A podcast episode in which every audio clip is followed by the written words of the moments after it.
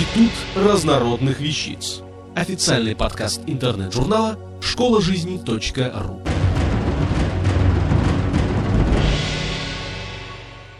Марк Блау. Кто входил в свиту Воланда? Черная магия и ее разоблачение.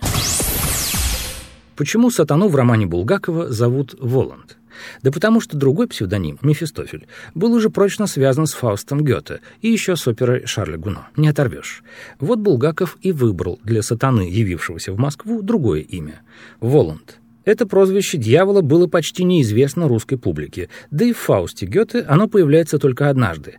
Фаланд по-немецки «лукавый». На Руси, кстати, у черта было такое же прозвище. Опять же, как не поиграть с читателем в угадайку? Булгаков, к счастью, не Чернышевский, не скажет на первой странице заветное слово, чтобы потом долго, умно и скучно объяснять, для чего же это слово было сказано. Имя иностранного консультанта не вызывало никаких ассоциаций, и только через некоторое время догадывался читатель, а ведь, пожалуй, это он. Точно так же позволено было читателю поломать голову над загадочными именами подручных Воланда. Имена эти производные греческих и древнееврейских слов, и если знать перевод, они во многом теряют свою загадочность. Давайте-ка пролистаем дьявольскую колоду и проникнем в тайну имен дьявольских подручных. Начнем с Вальта. Как уже говорилось, это Абадонна, демон войны, хладнокровный и равнодушный убийца. «Абадонна!» — негромко позвал Воланд, и тут из стены появилась фигура какого-то худого человека в темных очках. Эти очки почему-то произвели на Маргариту такое сильное впечатление, что она, тихонько вскрикнув, уткнулась лицом в ногу Воланда. «Да перестаньте!» — крикнул Воланд. «Да чего нервозны современные люди! Ведь видите же, что он в очках!» Кроме того, никогда не было случая, да и не будет, чтобы Абадонна появился перед кем-либо преждевременно. «А можно, чтобы он снял очки на секунду?» — спросила Маргарита. А вот этого нельзя. Серьезно сказал Воланд и махнул рукой Абадонне. И того не стало. Слово «абадон» семитского происхождения и означает «уничтожение», «истребление». В современном иврите существуют однокоренные слова, имеющие смысл теряться, пропадать, кончать жизнь самоубийством. У многих семитских народов, населявших восточный берег Средиземного моря, Абадоном звали бога солнца. Солнце в этих краях совсем не ласковое среднерусское солнышко, а в самом деле испепеляющий все убийца, от которого надо скрываться. Древние греки перенесли этого бога в свой пантеон под именем Аполеон, губитель, и тоже сделали богом солнца и беспощадным убийцей. Одним из атрибутов Аполеона Аполлона был лук с разящими без промаха стрелами. Красивый поэтический образ для губительных солнечных лучей. Гораздо позже убийца стал покровителем искусств и окружил себя сонмом красавиц Мус. В реальной жизни это тоже случается. Следующая карта — десятка. Это содержательница малины, вампиресса Гелла. Открыла дверь девица, на которой ничего не было, кроме кокетливого кружевного фарточка и белой наколки на голове. На ногах, впрочем, были золотые туфельки. Сложением девица отличалась безукоризненным, и единственным дефектом ее внешности можно было считать багровый шрам на шее. Гела – имя древнегреческого происхождения. На Средиземноморском острове Лесбос, не все жительницы которого лесбиянки, так называли безвременно погибших девушек, которые после смерти превратились в вампиров, очевидно, не успев вдоволь нацеловаться при жизни. А слово «малина», которым называют свою квартиру воры, совсем не связано с душистой лесной ягодой. Это искаженное ивритское слово «милуна», то есть «конура», «ночлежка». Гостиницы же, а также отель на иврите называются однокоренным словом – «малон». Из свиты Воланда самые деятельные и проворные – Азазелла, Коровьев Фагот и незабвенный кот Бегемот. Почему этого обаятельного, по словам Азазеллы, шутника писатель назвал гипопотамом? Как раз наоборот.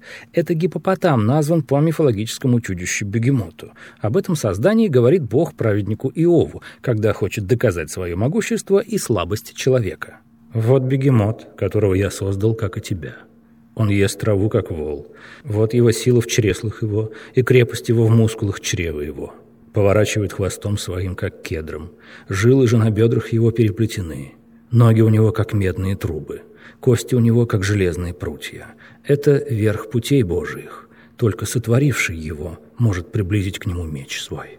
Бегема на иврите – скотина, зверь. Бегемот – множественное число от этого слова – звери. Тысячесильный бегемот – олицетворение всех диких зверей, повелитель наземных животных. В демонологии этим словом стали обозначать демона плотских желаний и звериных наклонностей. Одно из любимых обличий этого демона – большой черный кот. Именно так и разгуливает по Москве шут из свиты Воланда. Третьим в этой компании оказался неизвестно откуда взявшийся кот, громадный как Боров, черный как сажа или грач, с отчаянными кавалерийскими усами. Дружок бегемота, Коровьев Фагот, тоже не прочь пошутить и поюродствовать. И имя у него тоже странное. Ведь фагот — это деревянный духовой инструмент басового тембра, не так ли? Так-то так, но в данном случае никакой связи с названием музыкального инструмента нет. Имя демона Фагота происходит от древнегреческого слова «фаго» — «пожираю». Так что кривляющийся Коровьев — хищник-пожиратель, исполнитель грязных дел. Ведь Воланд в романе себя деяниями, злыми или добрыми, не утруждает. Осуществляет, так сказать, общее руководство, теоретизирует, а основную работу за него выполняет тот же Коровьев в связке с Бегемотом и Азазелло. Ну вот и до последнего из подручных Воланда добрались.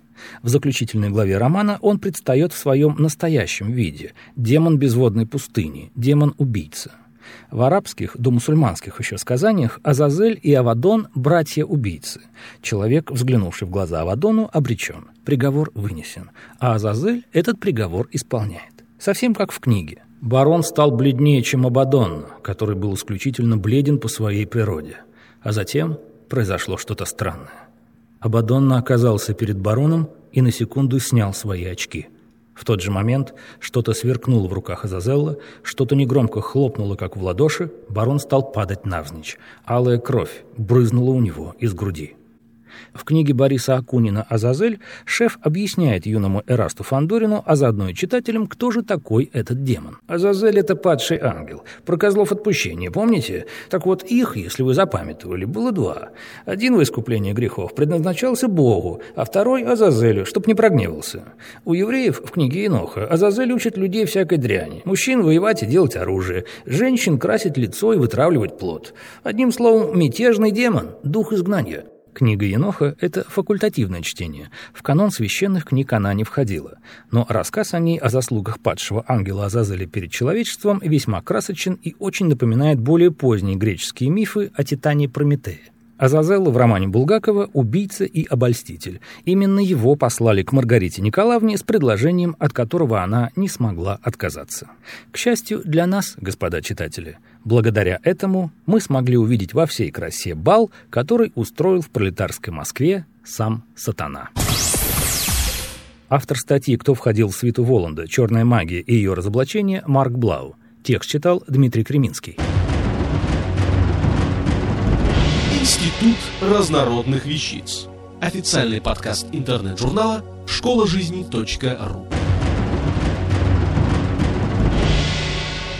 Слушайте и читайте нас на www.школажизни.ру.